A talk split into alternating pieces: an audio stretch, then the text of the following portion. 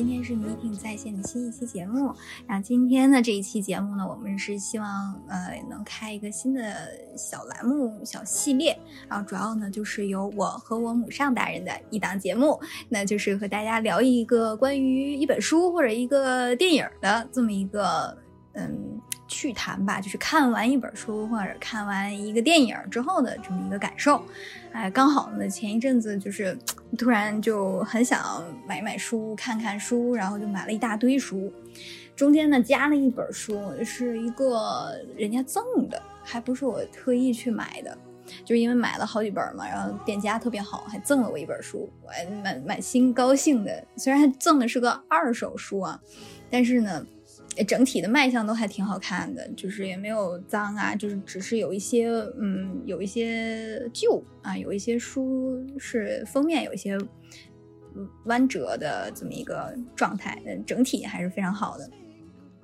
本来我是觉得我没有想要尽快的看这本书，因为可能我一开始买了很多本嘛，在其中呢就是。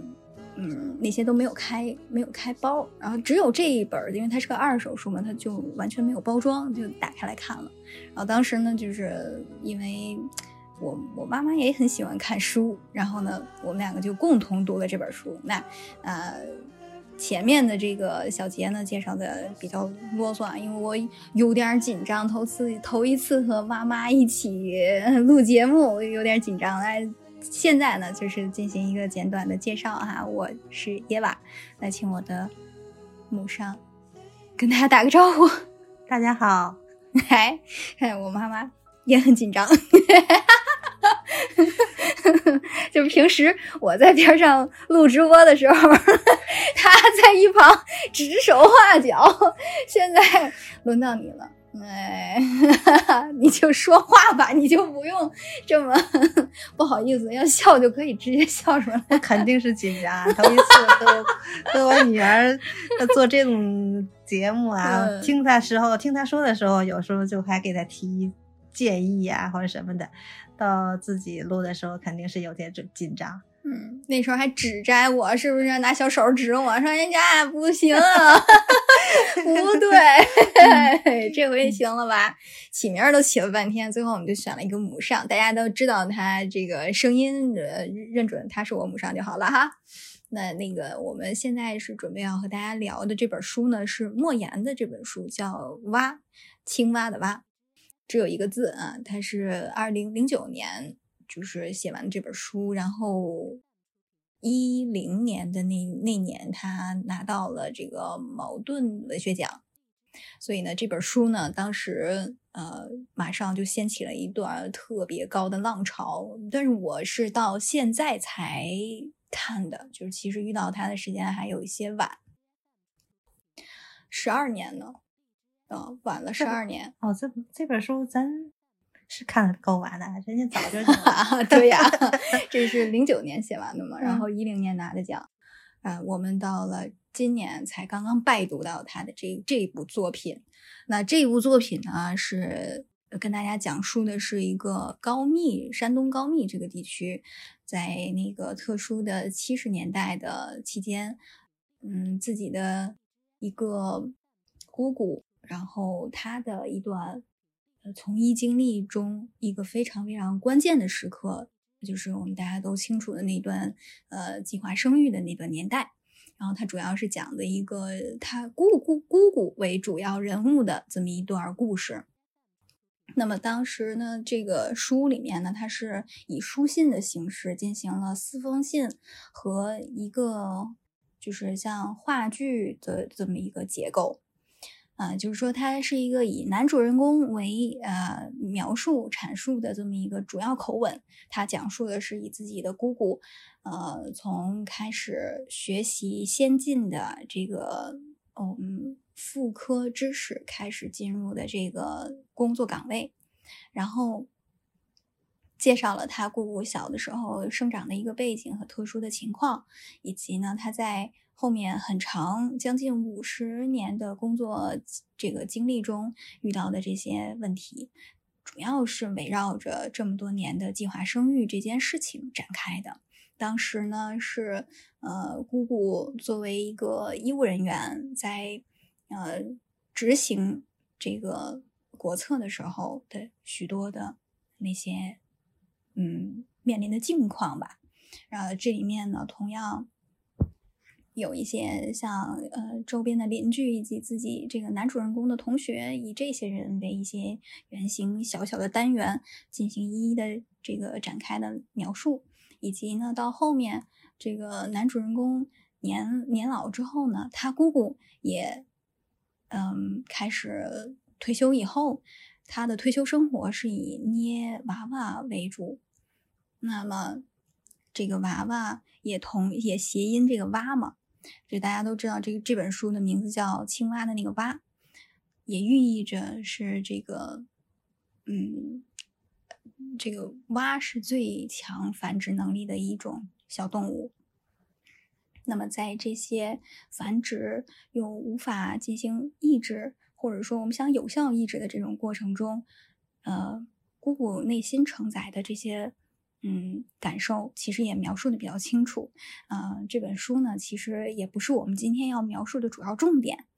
嗯，主要重点呢是希望，嗯，我想去，嗯，根据这本书描述的这个计划生育的这段时光，想要去了解一下真正那些发生在我们身边的那些事情。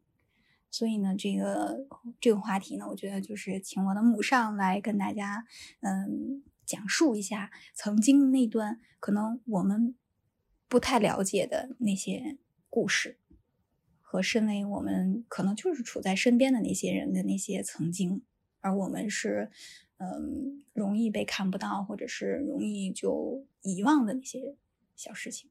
那那你这个妈妈当时读完这本书之后的这种想法，有没有想起一些就是比较？鲜明的故事马上就窜到你的心头的那种回忆。有，其实，嗯，在我们这个年龄吧，就是像，嗯，五十多岁的人，嗯，再再大一点，六十多岁的人都赶上计划生育了。啊，计划生育那阵是嘛呢？嗯，国策吧，是吧？嗯，国策没办法，就国家这个计划生育也是也是很好的一个国策，然后就是。怎么说呢？一开始人们肯定是不不认可这个这个计划生育这个国策的，嗯，尤其到了老百姓到下边以后，可是没办法，像那个工作的这些人们，搞计划生育这帮人，这些人们怎么办呢？他们也是得想办法。把这个坚持下去，对，坚持下去，执行下去，执行下去，把这个事儿做好。可是做好太难了，是吧？就是咱是说，在这个看完这个本书以后，确实知道他们这做这项工作很难。嗯，可是他难吧，老百姓也挺难，接受不了。一开始真的接受不了，啊，接受不了怎么办呢？这好多工作难的情况下也得去做，肯定就有偏差，有的做的就。过激的也有的是，嗯，在那个年代，计划生育一开始可以要两个的时候，人们还是可以接受的。就是他是怎么才叫能要两个？怎么要两个？就是比如说一开始的时候，就是计划生育可以要两个，嗯，就是说那个对于农村来讲可以要两个，那城市还是城市可对城市的时候要一个，那是说独生子女嘛，嗯，提倡就是独生子女嘛，嗯，农村那阵是可以要两个，是嘛呢？嗯。比如说是个老大是个男孩，就是最后来了，你知道吗？一开始可以要两个，到后来说一开始的，一开始的可要两个的时候，我记得好像说你就是再比我们要大七十来岁的人，他们的人要孩子可以要两个，嗯，要两个。到后来要两个，又等于又紧了，又严了，就不两个有政策，就是比如说得有距离的，有那个嗯，老大和老二之间有一个年龄的差。要满足多少年、多少岁以后才可以要第二个？我我也不太清楚，反正可能最少也得五年以后，嗯，可以要第二个，嗯，就是就是慢慢的一点点，就是那那是不是就是比如说头一个是男是女都不重要，都可以隔五年以后要第二胎？对我来讲，我觉得这个我不太清楚，因为因为 他们真有两个儿子的，那不也都要两个了吗？是吧？对呀，到后来我就清楚了，到后来什么呀？到后来到。像我像你们这么大的时候，嗯那是市里只能要一个嗯，啊，坚决就要坚决就只能要一嗯个，没有年龄差没有年龄差，没嗯就是那会儿就是都是说就是那个独生子女嘛，对吧？然后就是我独生子女证呢，我就想问你，我那证儿嗯，那个农村呢，就是嘛呢，可以要两个什么？第一个，比如说你是女孩儿啊，啊，第二个可以，你可以要；第二个考虑你跟要，要是可是得有几年以后才能要，它是有年龄限制限制的对，嗯它有时时间段的。嗯然后到后来好像是又严了点儿，严什么呢？它分也分地区，嗯有的地方呢就特别严是嘛呢？嗯，比如说头一个是男孩的，嗯坚决就不让再要第二个。嗯这是到后来，就是说农村啊，要说农村，嗯可是老百姓，你想啊，这么多年了，真的多少祖祖辈辈的都没有经历过这个计划生育，是不是啊？嗯真的，这有朝代以来没有过计划生育比，较就是怎么说呢，难以控制。很难这个这工作。这个这个是一个就是天性一样的这种需求，或者说它自然而然就产生的一种状态，对呀，对吗？啊，嗯，在人们心目当中，这个计划生育真的一开始很难推广，是嘛呢？嗯这种事儿还有人管，这就是这是第一个想法就。可能大家对于什么，比如说呃，我去计划的去分一些粮票或者是布票那种，可能是不是能能接受的这个幅度会更。就是接受度会更强一些，而就是一沾上这种孩子孩子他是一条生命，对对对，就显得他有那么一点点很冰冷难接受冰冷了啊，对对对冰冷了，嗯。所以出现好多状况，这周边的还有什么就是嗯同龄的还差不多吧，都嗯。还有这种现象。嗯。比如说那种到了严的时候，计划生育严的时候，嗯有人为了要孩子东跑西颠的，嗯藏起来的，有的甚至都真是东躲东躲西藏都到哪去了，有的都不在当地生活了，为了要这个孩子。那个超生游击队嘛，啊，对呀，对呀，对，就那小 就那小品的意思，其实嗯他那很真实，那小品是吧嗯，其实那样，真的都吐鲁番 都都已经不在当地生活了，就为要这个，其实那时候呀，就是要个儿子。啊，他如果他们前面那几个孩子，他小品里边儿到后来人们已经都对这个计划生育都已经都认可了，是吗？就是，可是我再认可，我也想要个儿子，就是对对他一个思想里头的这这去不了的那么一个结，等于说是传宗接对代，他非要一个儿子，可是哪有这么顺心的？说你想要儿子，这个就是个儿子吗？就能那么准吗？对呀赶上的那个就是这 么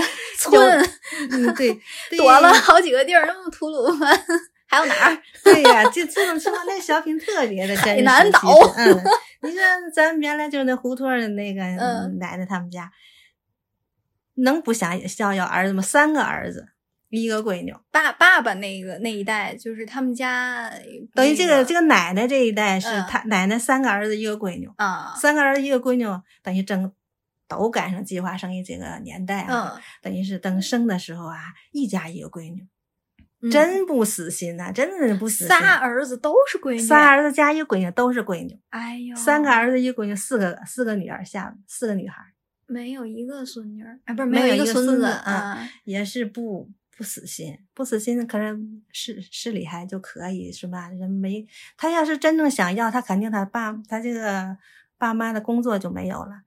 都不、嗯都真没敢要，都没有嗯要，嗯就真的就没有。当时是真的是说，只要你要了第二个要了第二个就不能工作了，什么不要你工作？，对，那个市里有工作的就给给你开除，没有公职了，等于就是嗯，工作就没有了，丢了饭碗了。嗯那个谁有那阵咱说实在的，俺们做生意的人还没有这一说了，对吧？下海经商哪有啊？嗯那除了那个工作就没有别的生活来源了。那个时候是大概哪年？八几年吧，八几年？啊，嗯嗯八十年代后期了，那阵儿可以，那阵儿还挺严，对，那嗯那阵儿还严，那阵儿还嗯挺严的。到后来等于就是说市里都是不管你几个孩子，你到你没有孙孙子这辈儿没有孙女儿也是照样，他们都也都认可了。嗯。你这个市里可是农村不行，嗯，农村为嘛就有，就像在小说里的说那个那种情况，拉倒了树，拆砸房子的啊啊嗯，然后把这个所有的是你沾亲带故的，你要是跑了，比如说嗯怀孕的这个，嗯把你的亲戚朋友就给你逮起来，就给你弄的那个，你没有乡政府嗯弄起来？反正到那儿不管怎么样，你是连累了你的亲戚朋友了，是吧？他就让你拿这种情，拿这种政策那种情况吧，就是逼你自己出来，这个事儿你得解决，嗯，对吧？嗯你说你因为要个孩子，你说把亲戚朋友都给你逮起来了，这个是是有点儿过不去了，他自己就得不要了。就是用要不了了这种道德来绑架你。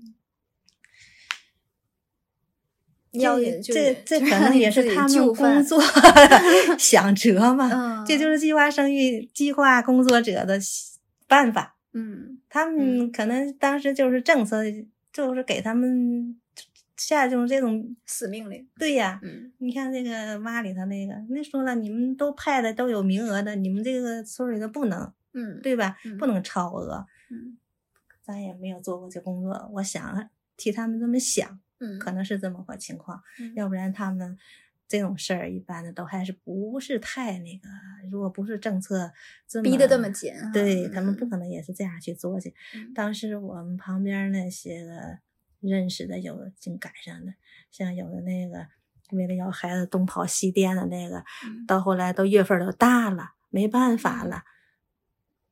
那生生完了怎么办呢？生完赶紧就去给，那会儿不有一个做结扎的一说吗？嗯对吧？嗯做的赶紧就得什么，赶紧就做了去，要不回来怕你。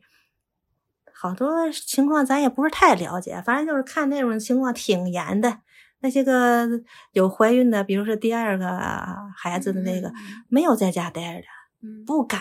嗯那阵那些工作组啊，小那些个计划工作的那些人们，嗯不管晚上白天，听见说谁们家 要是呃怀第二个了，嗯，这就好就好像是，要是搁在以前，要是怀个孩子是一个很挺高兴的事儿，很高兴、很伟大的事儿在。啊对啊这不行，这偷偷摸摸，好像是犯了真的多犯了法噻那样。嗯作为老百姓来讲，也那阵也是很难，嗯要个孩子这样难。你知道，就是，嗯，就以前我们有那个供货商，他们呃有一个也是家里俩孩子，嗯。嗯，第一个是闺女，然后第二个就生了个儿子，也是想要个儿子嘛，他比你小嘛，他都呃，我那年大概一六到一八年的时候去他那儿出差，他跟我讲的这个事儿，就是他那个时候差不多四十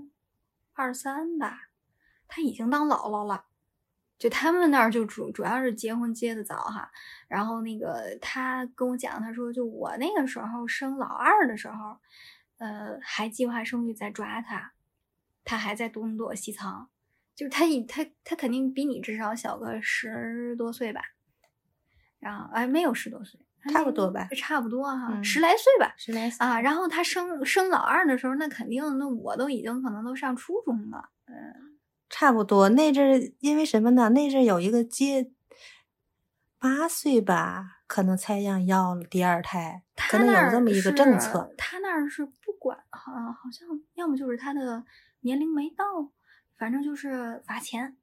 就是如果你要是不呃，你要非得生也行，你就罚钱，只不过他罚的特别多，实在是交不起。对他就是罚的你呀你要不了，他这也是一个也是这么一种策略，就是嘛呢，嗯是罚你。有的那个为了要孩子也是，呃，罚在家里什么都没有了。嗯，为了孩子，你生完以后你不还得上户口吗？对，他拿有的是拿户口呃来卡这个事儿，嗯你不给你上，对，不给你上户口，啊你生不上户口啊，不上户口，然后你上学是个问题，上不了。对嗯，这些都是问题，所以也是想这个计划生育政策里的好多的呃办法控制这个、这个这个这个不要生第二个，嗯不让嗯生第二个，主嗯要就是、嗯那阵就是就好像让生第三个似的。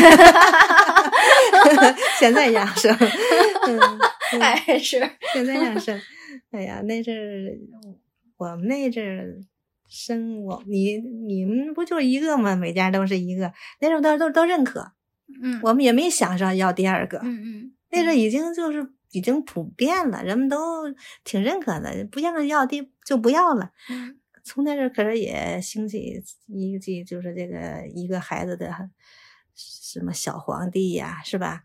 那么这这一代都是独生子女，嗯。计划生育那阵真的是搞得轰轰烈烈的，可以说是。也挺久的，好长时一段间时间。挺长的。嗯，嗯，那时候那标语不都是少生孩子多种树嘛？对吧呀嗯，那阵是国策呀，嗯人也是一说是百年大计，孩子必须优生优育，这都是那阵儿的。那阵儿就说得是嗯哎，优生优育其实，呃，到现在也是也是重要的啊，也是需要在大家所有人考虑范围之内的。绕回来，你这就说跑了，就是当时就是像那阵儿管的最严的时候，不是说那周边的很多嗯那个认识的人，或者你也听说的有些东跑西藏，有嗯那阵儿我们旁边那个旁嗯边儿不是旁旁边他嫂子吧，那也就是嗯他他们家是嘛呢？他们家是怎么说呢？那阵儿也有偷着能要两第二个的，嗯他第二个可是第二个要是两个又是闺女呢，怎么办呢？嗯没办法，也有送人的。嗯，那为的是可能还想再要呗。嗯那时候计划生育这么严，因为他也给他上不了户口，对呀姑娘她好像觉得也不值，是吧？哎呀，什么情况都有。为了要儿子，我谁认识那谁那？是我我嫂子吧，就嗯是我嫂子他们家。他为是他这个情况，其实到要是现在来讲，应该是政策也应该有点幅度吧。你看，比如说他他爸爸这一辈儿，他父亲这一辈儿，等于是嗯哥三个，嗯，可是家家都生的女孩儿，怎么办呢？嗯嗯你那政策上稍微的浮动一下，让他们要第二个，嗯。不行。但是你说要要要第二个，嗯，那是三家对吧？啊，你让谁家要第二个呢？就是谁家要第二，就说这都是问题，在农村来讲，这就是问题，你知道吗？嗯为嘛就是有的就说，哎呀，不管怎么样，东跑西颠也好，他就为想要个儿子，其实主要还是想要男孩儿，这样吧。如果是到后来，人们都已经都能理解这个问题，能接受就是嘛呢？只要第一个是个男孩儿，他也不打算要了，他这个东跑西颠谁也受不了。知道吗，他也只要有还是有男孩儿有女孩儿的区分，嗯这个计划生育。要有第一个是女男孩儿的呢，嗯就很少有这种情况了，就是东跑西颠想再要一个人。家也就死心了。对呀我就要儿子，什么俩仨的，我其实不在乎。对 他为嘛就是这个东跑西颠就是非要呃第二个他是头一个是女孩儿的这种情况特别多，嗯，想要第二个，嗯，第二个如果是个男孩儿呢，是吧？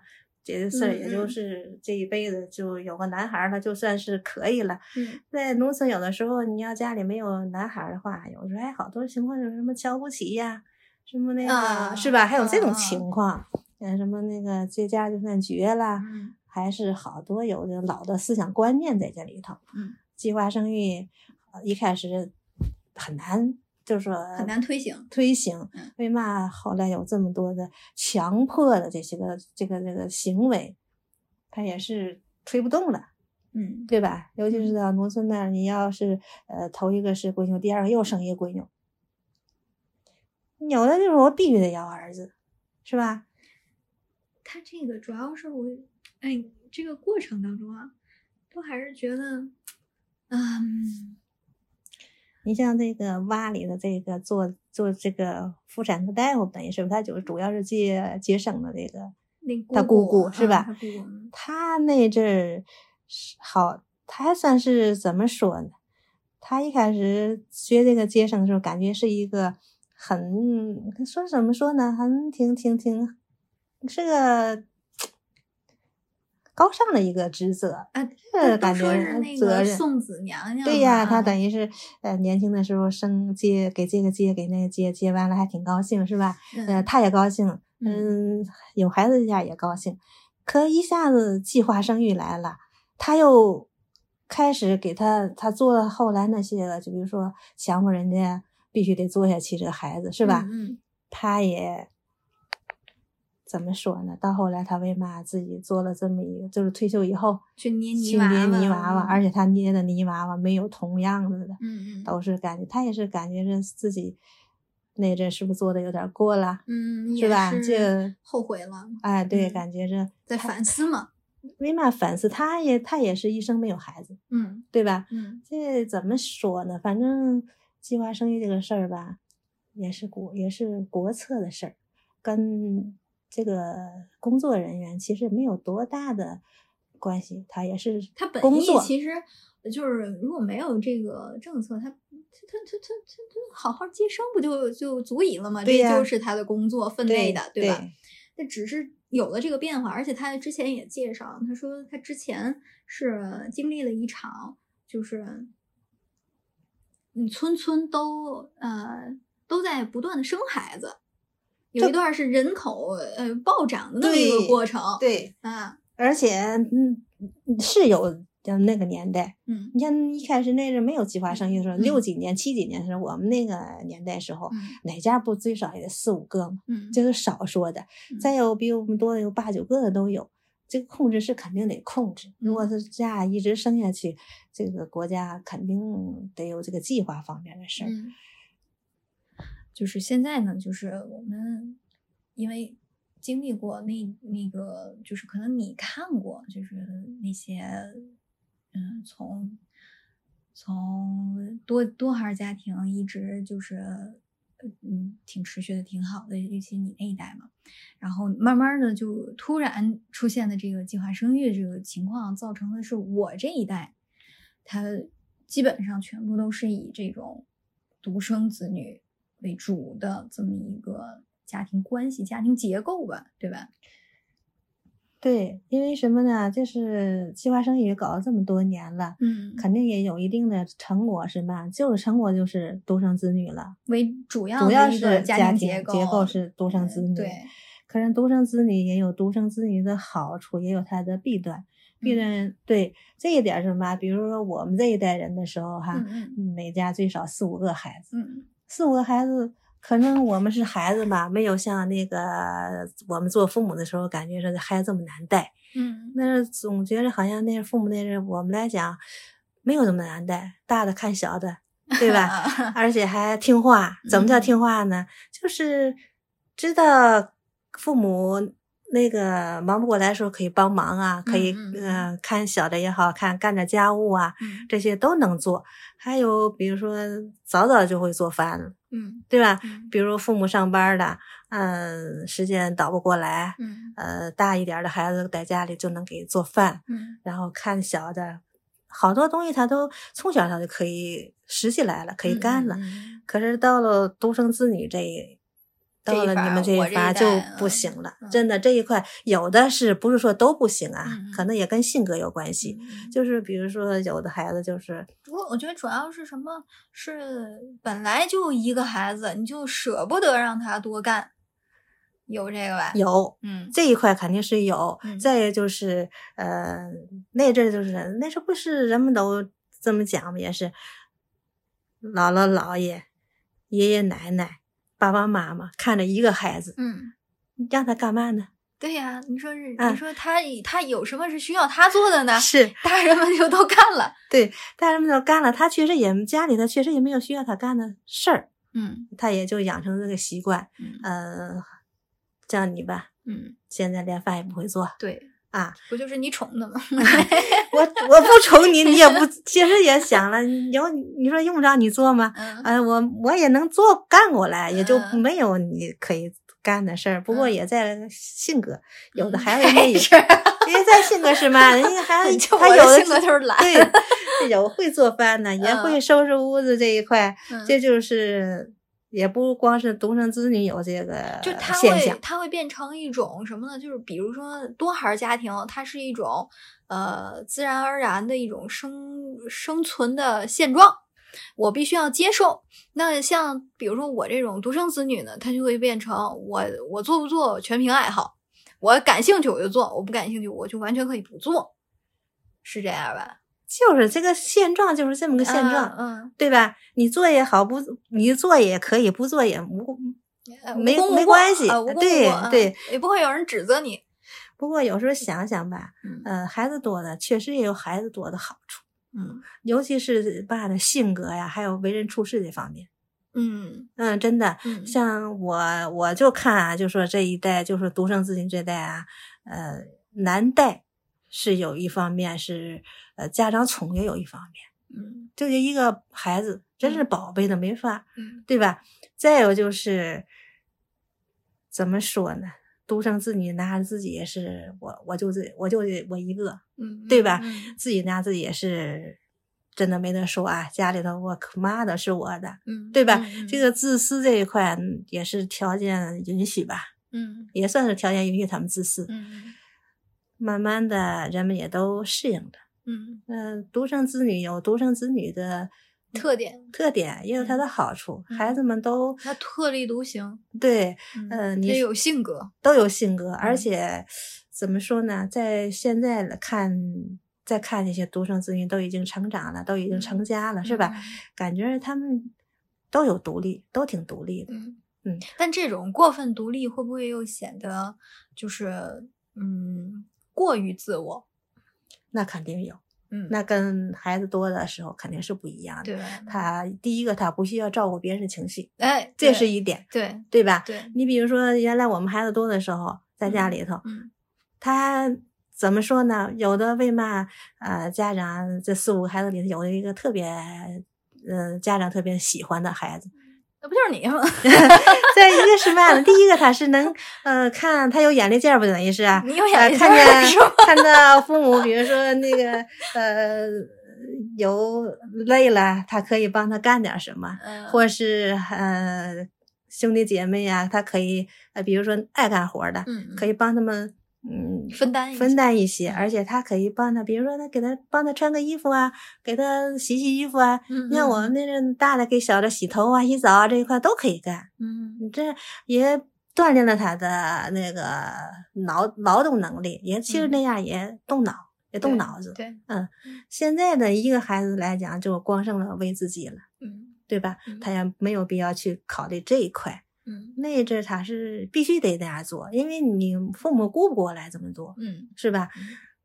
嗯，能干的孩子那阵就显露出来了。嗯，嗯、有的那个孩子就懒，有的孩子就就特别勤就，除了这种性格方面，他对感情上面也是有缺失的。那肯定是有，对吧？他会嗯更淡漠一点儿，尤其是像我这一伐儿吧，我觉得可能我同龄人都和所谓的这个表亲嘛，就只剩下表亲了嘛，因为没有至就是至亲的兄弟姐妹，那只能是和表哥表姐。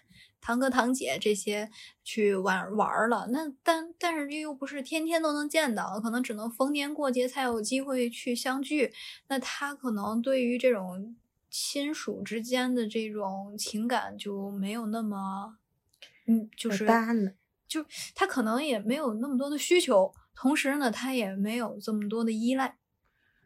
所以说独生子女他的独立性特别强。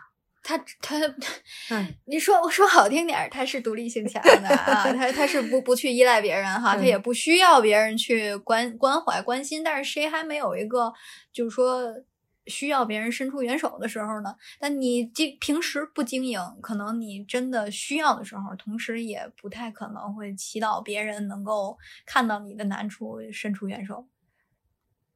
那是肯定的，嗯呃，如果嘛事都是一样，你平时你不跟人家联系，等你回来，你用你你有难处的时候，你需要人的时候，嗯谁老看着你？哟、嗯我想他需要了，嗯你你都没有做到，别人就能因因为做到吗？互相都不看对呀了因为相互相互的嘛我的心里眼里也没有你。对，嗯，可是就不像你像我就是看着你和我大姨、二姨、三姨之间的情感情就比较好，就是不管远近，只要是就是距离上的远近啊，你只要是有个头疼脑热，都互相比较照顾在意。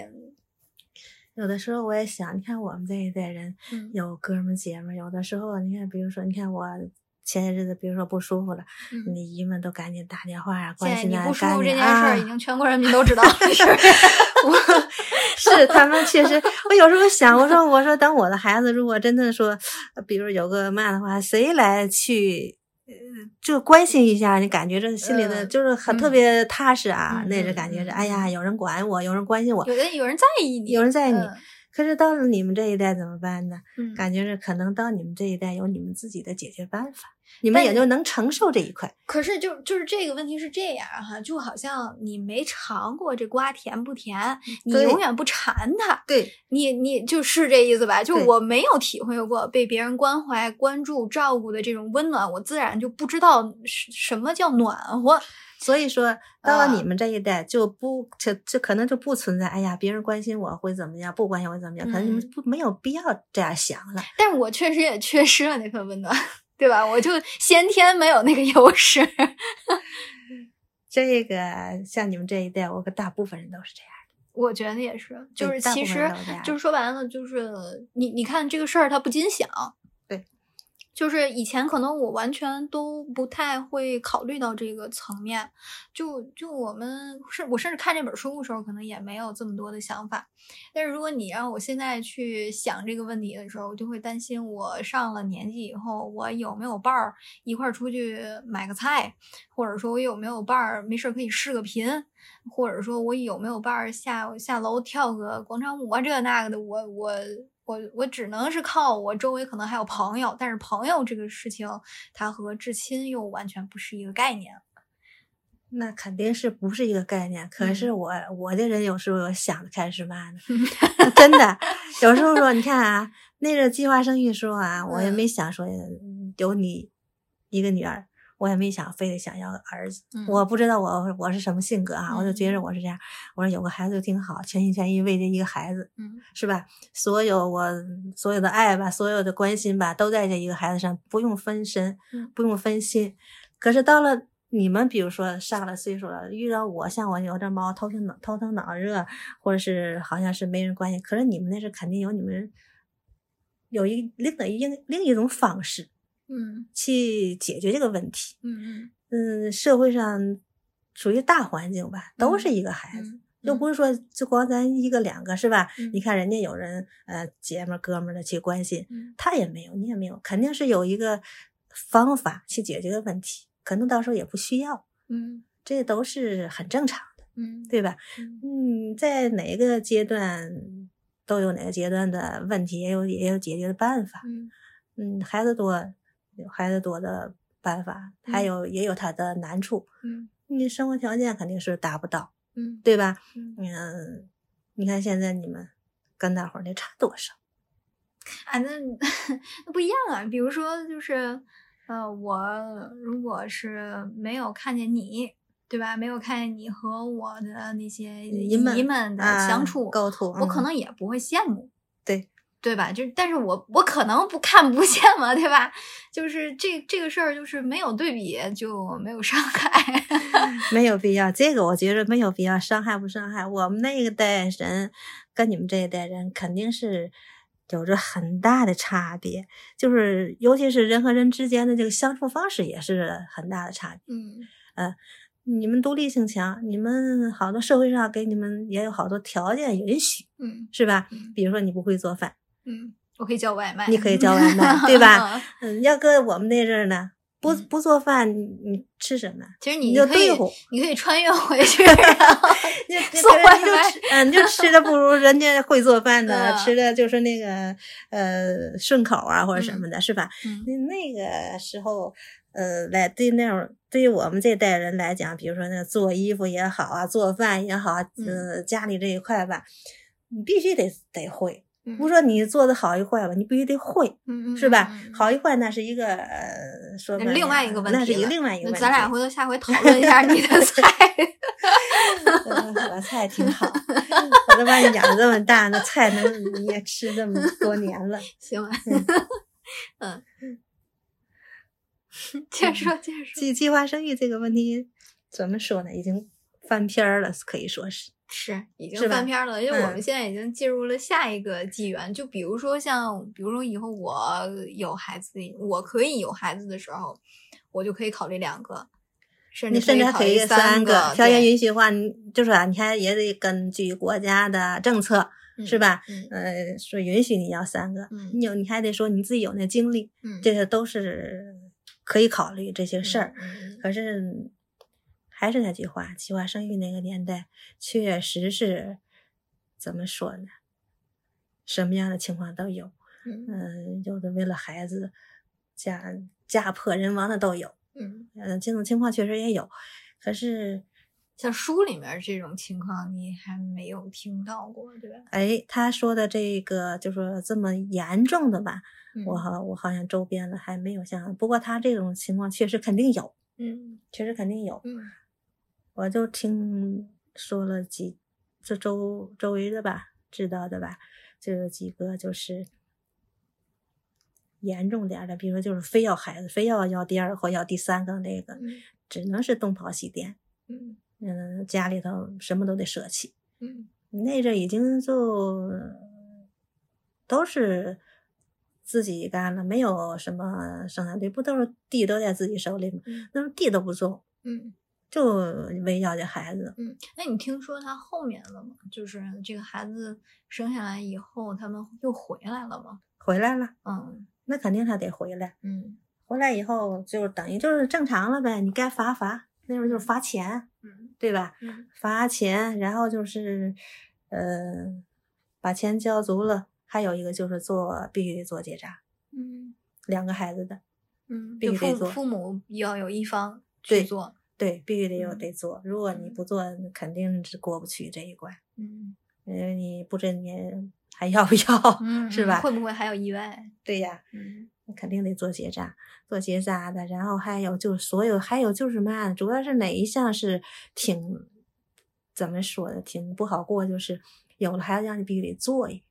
做下去，就还没有生下来，对，怀着他的时候，对，就是那阵儿计划生育，就这一点儿感觉让人有老百姓有时候是接受不了，什么他已经怀上了，是条生命，对，而且是嘛，有的月份都挺大的了，嗯，就他可能躲了很久了，对，嗯，那这种情况就是惨，就惨在哪了？比如说啊，一开始他。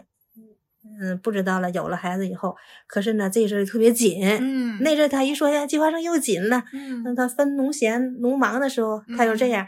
他有了孩子以后，哎呀，一一知道或者嘛了，已经再说他也打算要的时候，三四个月、四五个月的时候，再大的月份，你就跟那个小月份那就不一样了。有那个七八个月都得做下去。只要是让让这个计划生育的来了，或是赶上了，或者让你。等于是你没跑成，嗯嗯，就给你逮着了，那是肯定是要不了的孩子，嗯，那阵这样的情况可不少，嗯，为嘛一有了就该想要呢，赶紧跑嘛，嗯，对吧？他就是怕这样，觉得多少都还是有一些些残忍，多少有一些残忍，而且他就是人们还是 怎么说呢？就是接受不了，就是不让要。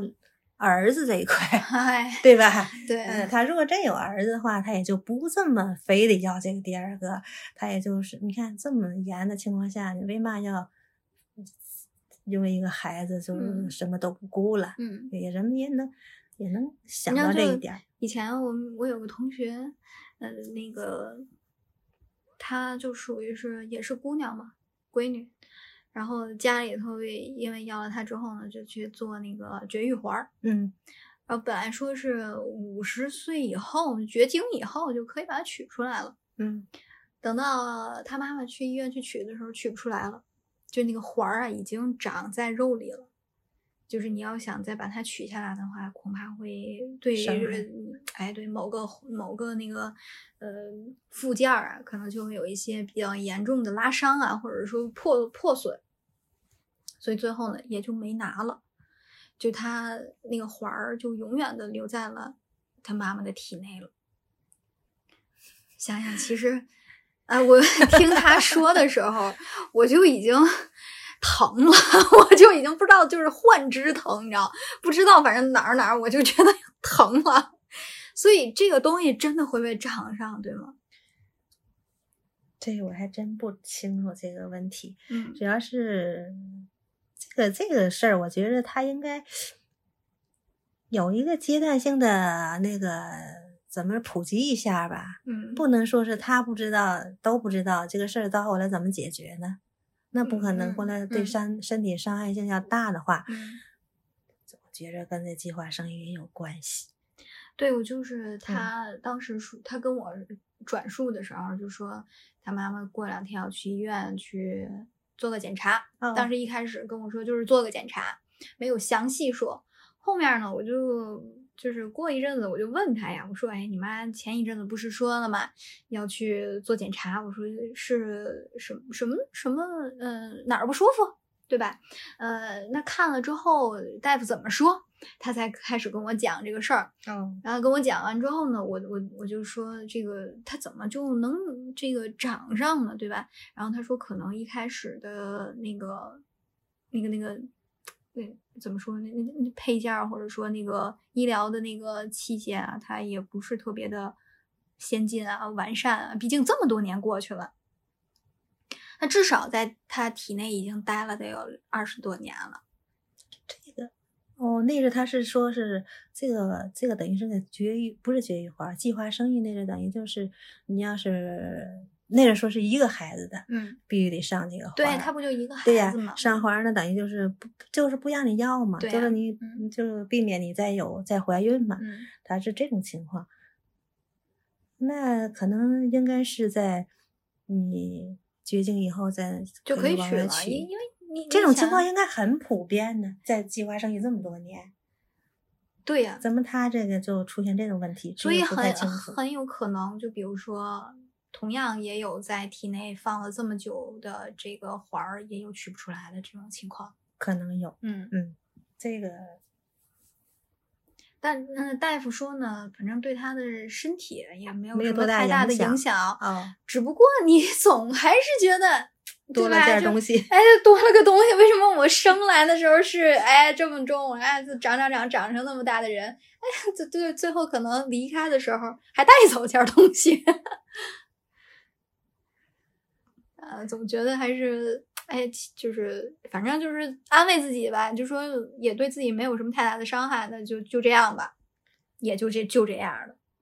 如果说是医院里头要说没有多大问题呀、那肯定也就没多大问题。嗯，对对。嗯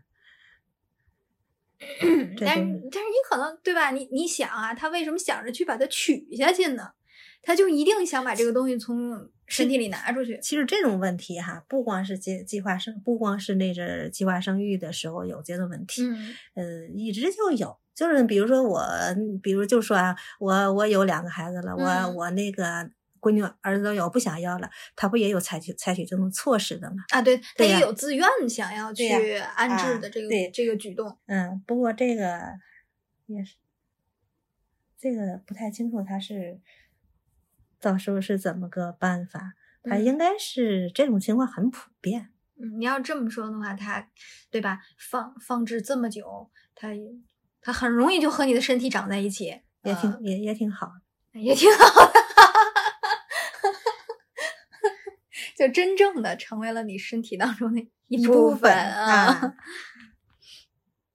这这不是刚才都已经准备要说到这个独生子女这个问问问题了，又绕回来了。你还还说我呢？独生独生子女这一代哈，嗯也还是那句话，嗯就是已经过去了。嗯再往后，像你们这一代要孩子，就看你们自己，呃，情况是吧？嗯什么情况允许自己喜欢想要那能力就就可以要了。对都，可嗯以要。呃，国家政策是允许的，嗯嗯、国家也需要。就算是现在哈，其实也什么情况都有，也很有可能是嗯，因为现在情况会更多样化，还有不要孩子的，对不对？有，对，还有丁克孩子，就是家庭的，就我就呃不想要孩子，呃也有，也是他的自由，对吧？你你现在你想要一个也行，你你现在想要俩仨都是可以的，就是现在的选择会更多一些。对呀，这政策现在不是呃放开了嘛，嗯对吧？不只是政策的问题，可能大家对于呃你想你怎么选择的看法也很自由宽松了。就是你现在如果说我就想做个丁克，可能很多人也都理解，不会觉得你特别怪。是，现在这个人们都呃发展这么快，再一个就是计划生育的时候是妈的？对人来讲有点突然，嗯，对吧？嗯有点突然，有点接受不了。一开始，嗯到后来人们已经都习惯了，嗯，一个孩子、两个孩子都都正常了，算是。嗯你要有时候你要想想，其实计划生育挺好的。要是两个孩子挺好，一闺女一儿子，啊，一闺女按照一开始的那种、啊想法啊那个设定是吧？一家对要俩，一家要俩。哎一开始是是这意思，对吧？嗯因为我我怎么知道？其实我也不不太清楚。可是我看就是像我比我大的他们那个一家俩两个的都普遍。嗯一开始计划生育就是可以要两个，应该嗯是。嗯，其实我也觉得可能两个孩子刚刚好。你你看这个有个伴儿嘛，对吧？他不至于在父母都需要工作的时候，你还特地得去请爷爷奶奶、姥姥姥爷过来看着孩子，这样两个小孩儿可能他就足足够大的带小的了。是个伴儿是主要的。嗯嗯，一个孩子还是确实有点大，嗯这是最最最简单的一个想法。呃，两个孩子是个伴儿。嗯，再有就是，比如说父母有点嘛问题了，两个孩子也有有倒商量，嗯嗯，可以真的可以倒班儿。你要是一个孩子，倒不出去。真的倒不出去，你你要是说，嗯、顾不过来。你要是说，比如说那个还没有结婚，就是父母就已经出现了一些身体上的状况，那根本没有人跟他倒班儿，上哪倒跟谁倒？那跟谁倒啊？嗯那你要说结了婚以后，可能还能是两口子互相倒一倒。这又说回来了，为嗯嘛一说就说你看一开始你们一个，哎呀，一个孩子真好啊，真我们那阵感觉是省一个孩子挺省心，也嗯挺轻松的，就把你们带大了。嗯嗯其实也不轻松啊，一个孩子很难带。嗯，现在想想，就是把带孩子那个难劲儿已经忘了，等于就是，嗯，对记对事不记打。对，把孩子带的带孩子难的时候就给忘了。嗯嗯，那阵孩子感觉轻松，一个孩子也好养。可是现在一老老了以后吧，身体好还好点儿，要是有一点儿小病儿大病儿的，这一个孩子真的很困难。困难就是不是说是别的方面困难，就是从照顾上来讲嗯啊，真的你一个人两只手精力呀、嗯真的顾不过来。嗯呃，还有好多事儿没有人商量，嗯就是只能自己顶。嗯这也是好跟坏啊。一个孩子好带好养，嗯是吧？嗯一个孩子可有事儿呢。嗯，也也是没商没量。对呀，嗯，哎，好在这个也也，这就是我们后面就是好好好，就是我们有了一个比较舒适的起步，然后我们在后面就要面临一些你们之前也从来没有面临过的困难。对，嗯嗯，老了以后的事儿，其实要是说的是什么呢？其实我我想什么，我想得开就是什么呢？到时候肯定有解决的办法。船到桥头自然直，我一直就是这样想，嗯 腿着走。接着走，呃，也不要要孩要，只要要一个孩子的时候，我也想要，我要一个孩子，我觉得挺好，嗯不管男孩女孩。就你那时候是因为就是生孩子太难受了，你就不想受二茬罪了。我也没有，我也不是说是多，就是我我倒没那么想，我就说人家都一个，就是国家养一个就一个吧，对吧？嗯没想着以后还怎么怎么样，就觉得一个就一个吧，也没敢说是触碰那个底红线线去。对，哎我不，我怕和到时候真要再要一个，然后 后来国家后来不让我工作了，我你没准还能四处旅旅游。没钱上哪旅游去？没有工作，没有饭碗，旅漫游那都提不上。嗯那阵指着单位活的敢想那个嘛，再说也没有，嗯很正常。嗯，所以其实呃，这本书你看完之后，你你比如说咱们俩又聊了这么一段时间，算是重新的，就是抽离当时的那个年代之后，我们以现在的这种。这种观感去回忆这件事儿，你觉得这本书写的怎么样？你拿别的书的时候，我都没怎么看进去，就这本书有跟我这个年代吧特别的符。我嗯我好像就是从这里头经历的，其实我没有说是跟他，我就他写的特别像我那年代经历过的事儿嗯啊，我周我周围的人，嗯，嗯，都是特特别的符合你的那个年代曾经经历过的那些对，所以我才从头到尾把它看完了。嗯写的挺真实，那种现状吧，就像在眼前啊，那画面，嗯。尤其是他计划生育那一大段儿。嗯。不过他这个姑姑是一个挺强的人，我觉得就是，嗯，我觉得可能，可能如果不是这么强，内心不够强强大的话，他捏不了娃娃，应 是不是？他捏不了这个娃娃。呃，他当然，他当然他自己也说，他说我睡不着觉啊，每整宿整宿的睡不着觉。他觉得每天晚上都会有蛙鸣声在追赶他。呃，他说这要不说这个这个小说为什么取名叫蛙呢？对吧？他觉得我睡不着，就蛙声就像孩子的哭声，嗯，啊，他说我现在我我不能死，我我怎么能去死呢？我一定要把我所有的罪全部赎完之后，才可以轻松上路。所以他不断的在捏娃娃，其实也在弥补曾经那些，呃，为了为了这些这个政策做的那些可能本不如他心愿的那些事情，嗯。其实就说白了，就是人可能在某一个阶段之后，都需要不断的反思。呃其实这本书主要带给我们的更多的是一种反思的角度。对，嗯，所以其实我还挺，我也挺喜欢这本书的。我没有想到，就是一开始可能就是这也算是我入莫言作品的第一本书。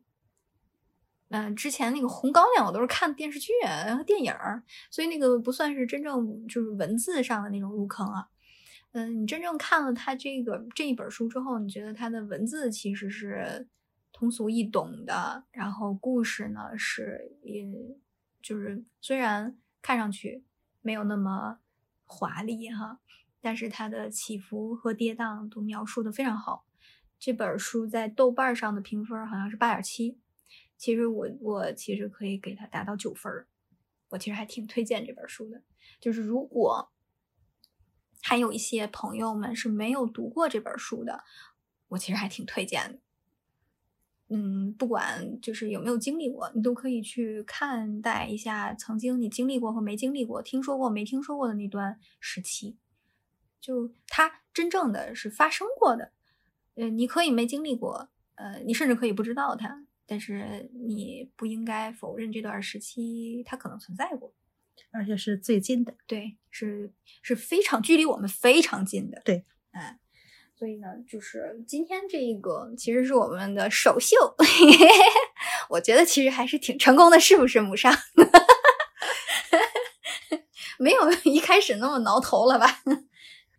我觉着这个被骂，我今天想跟孩子说这个事儿呢，其实我就是有有过那个经历吧，就算是嗯通，我是那个年代人过来的，嗯，所以我能别说经历，咱也没有，我没有经历，可是我周边，对，因为我响应党的号召，我就一个孩子，所以我就没有那个经历。可是我周边的人确实有那经历，嗯所以我在看了这本书你。都出周边了，你看看。